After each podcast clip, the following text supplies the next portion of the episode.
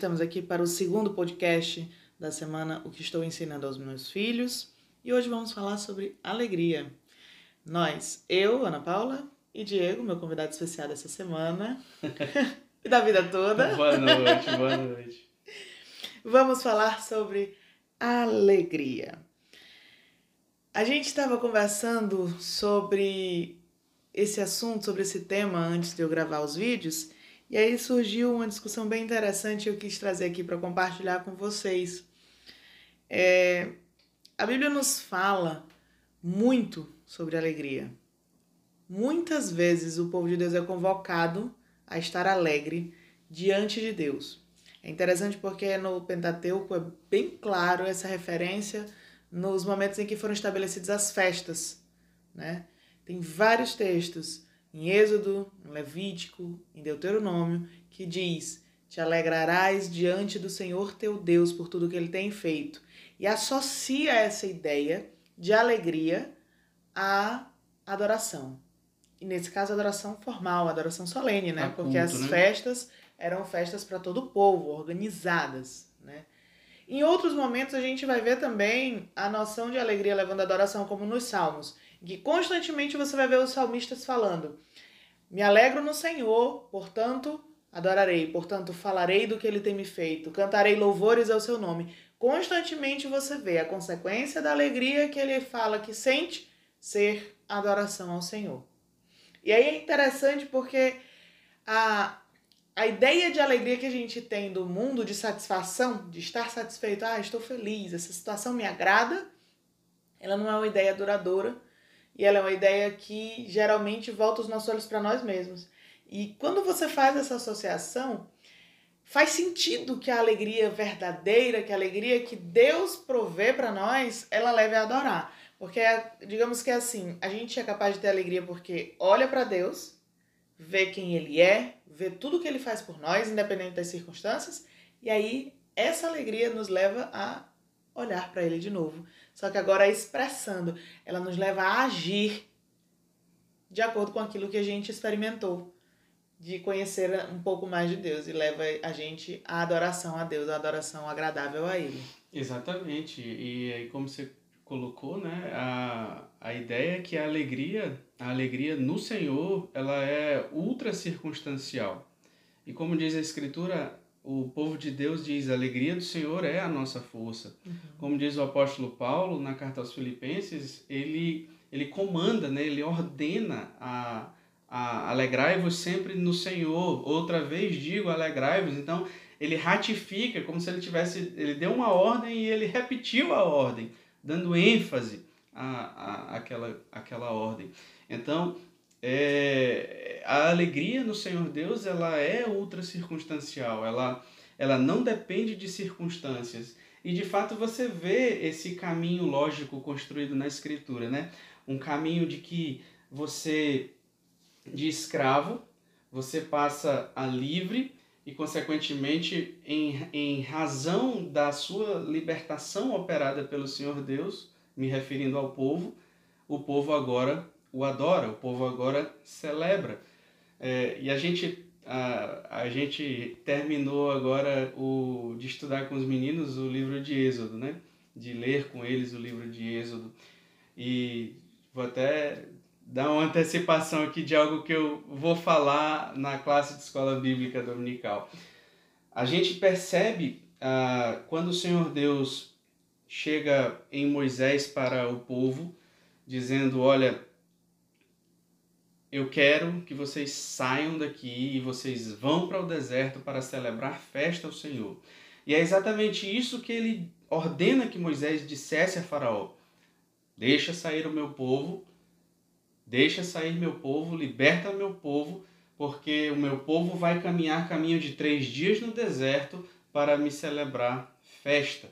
Então a ideia é associada entre festa, celebração e culto e adoração. Então, você vê esse movimento. O povo de Deus, ele foi liberto da escravidão do pecado, né? O Egito aqui é um tipo da escravidão do pecado, do império das trevas, e este povo ele foi liberto, diz a escritura, com mão poderosa e com braço estendido.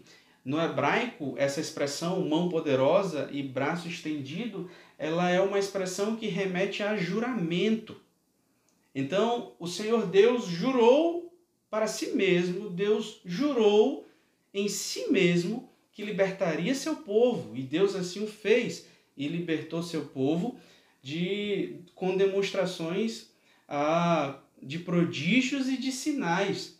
Então, o Senhor Deus liberta o seu povo e tirando o povo do Egito, depois de mostrar ao Egito quem de fato era Deus, e ali Deus, é, naquela, naquela circunstância em que as divindades eram entendidas como territoriais, Deus invade o território do Egito e diz: Aqui quem manda sou eu, e em toda a terra quem manda sou eu, e não há Deus além de mim. E ele vai ah, decapitando cada um dos falsos deuses egípcios, até chegar no próprio Faraó, que era incompetente para cuidar da sua própria vida, quanto mais da vida de seu filho. Então o Senhor Deus tira o seu povo, arranca o seu povo do império das trevas. E, em consequência, agora o povo diante do mar, Deus providencia o, o livramento áureo, e ali é a primeira vez que aparece o Yeshua de Yahvé, o livramento de Yahvé, por meio de um vento oriental que soprou a noite inteira e Deus rasga o mar vermelho em duas bandas e o povo passa pé enxuto. E ali é um tipo, aponta para o Senhor Jesus Cristo. E todo aquele povo que sai do Egito, que sai dos limites do império egípcio, que sai dos limites do pecado, que é arrancado e transportado daquele império das trevas, ele agora está no deserto. E no deserto, o Senhor Deus agora estabelece tudo que ele havia dito que o povo lhe celebraria a festa. Deus não tarda e logo, logo lhes dá a lei. Logo, logo o Senhor Deus lhes dá os dez mandamentos e aquilo é falado. Cada um daqueles mandamentos foi pronunciado pela boca do próprio Deus. E o povo ouvia e tremia porque as palavras eram acompanhadas de trovões e relâmpagos, e o monte fumegava, o Sinai fumegava, porque o Senhor Deus estava ali.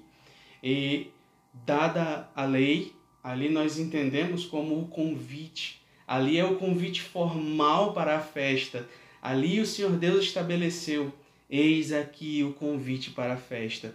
E logo em seguida, Deus trata o povo, porque o povo desejou antecipar a festa. E aí Arão vai lá e produz junto do povo, é, é, se torna suscetível, se faz suscetível à pressão do povo, constrói um bezerro de ouro. A festa não era para acontecer assim. E o povo fez isso depois de ouvir os mandamentos, depois de receber o convite formal para a festa. Que era bem claro a respeito de outros deuses. Estava muito claro, o segundo mandamento era muito claro, o primeiro mandamento, idem. Então, o povo cai, cai em pecado, porque tenta antecipar a festa.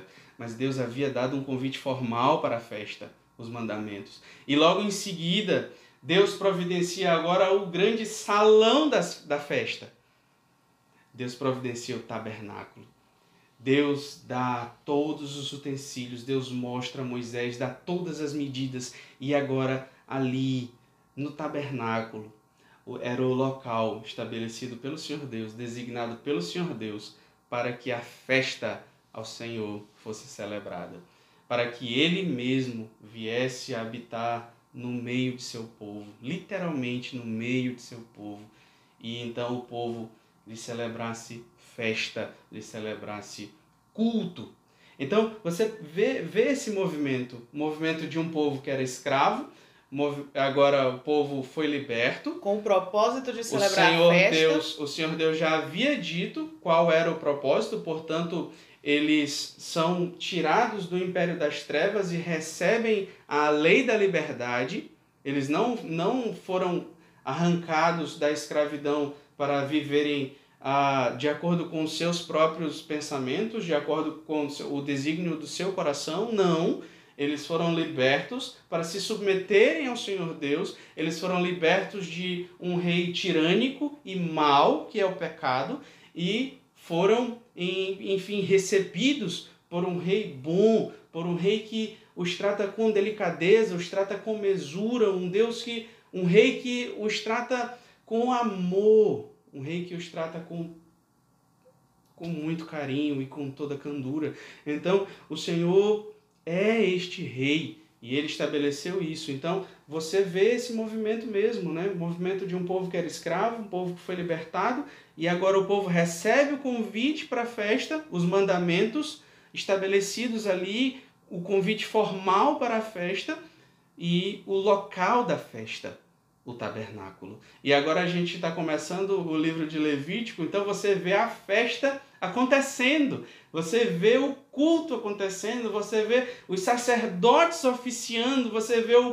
povo trazendo holocaustos, trazendo as ofertas ao Senhor, você vê o povo se movimentando, o povo em alegria diante do Senhor Deus. Então você vê a festa acontecendo, você vê o culto. E não à toa, em Apocalipse, no capítulo 2, escrevendo a igreja de Pérgamo, o Senhor Jesus Cristo ele faz alusão a esse aspecto. Não à toa ele diz lá que ao vencedor ele dará uma pedrinha branca com um novo nome escrito que ninguém conhece senão aquele que recebe a pedrinha. A pedrinha branca no mundo antigo, no mundo em que foi escrito o Novo Testamento, naqueles dias, era um convite. Era o convite para participar da festa. Era o convite para entrar na festa. Então aqui você percebe, além do movimento, você percebe quem é aquele que libertou do império das trevas, Cristo. Você percebe quem é aquele que é o convite, Cristo. Você percebe quem é aquele que é o local da festa, Cristo, porque João, em Apocalipse 22, ele vai dizer que na nova terra ele não viu o santuário, mas Deus é o santuário de seu povo. E o Senhor Jesus Cristo promete em Apocalipse capítulo 3 que o seu povo, ao vencedor, aos vencedores, ele daria que fossem feitos colunas do santuário de Deus, portanto, inamovíveis, ninguém os tiraria de lá. Essa mesma ideia nós vemos repetida em Apocalipse. Nós vemos aquela ideia da festa, do convite, do lugar da festa, tudo sendo o Senhor Jesus Cristo. E o povo entendeu. E importa que nós entendamos também. Importa que nós entendamos também. Fomos libertos do império das trevas para honrar, para louvar, para cultuar, para celebrar festa ao Senhor. Louvado seja Deus por isso. Quando a gente olha sobre essa, sobre essa perspectiva, fica ainda mais claro o que a gente vinha falando sobre a alegria. Que a alegria não é sobre nós, é sobre, sobre Cristo. Deus. Por isso ela nos conduz à adoração, porque é sobre Deus, é sobre Cristo. Que Ele nos ajude a lembrar disso sempre, porque a gente tem uma tendência a sempre querer se alegrar em nós mesmos. Mas essa alegria é falsa e passageira. Então, a cada festa que a gente participar, seja ela de aniversário, seja ela de casamento, seja, enfim, pensemos na grande festa. festa. lembremos de que há uma festa e nós somos convocados semanalmente a cada domingo, a cada dia do Senhor, a celebrar festa ao Senhor. E finalmente, finalmente chegará o dia das bodas do Cordeiro. Chegará o dia da grande festa, em que a noiva, ataviada, completamente enfeitada pelo próprio Cordeiro, será recebida. Será recebida a noiva pactual. Será recebida pelo noivo pactual. E celebrarão a festa juntos para sempre. E fica aí a dica para os pais, né? Para nós pais, uma grande e favorável forma de trabalhar a alegria de uma maneira voltada para Deus é ensinar a amar o dia do Senhor, ensinar a adoração verdadeira e agradável segundo o que a Bíblia ensina para nós. Amém. Que a gente consiga fazer isso com a graça e misericórdia do nosso Deus. Amém. Amém.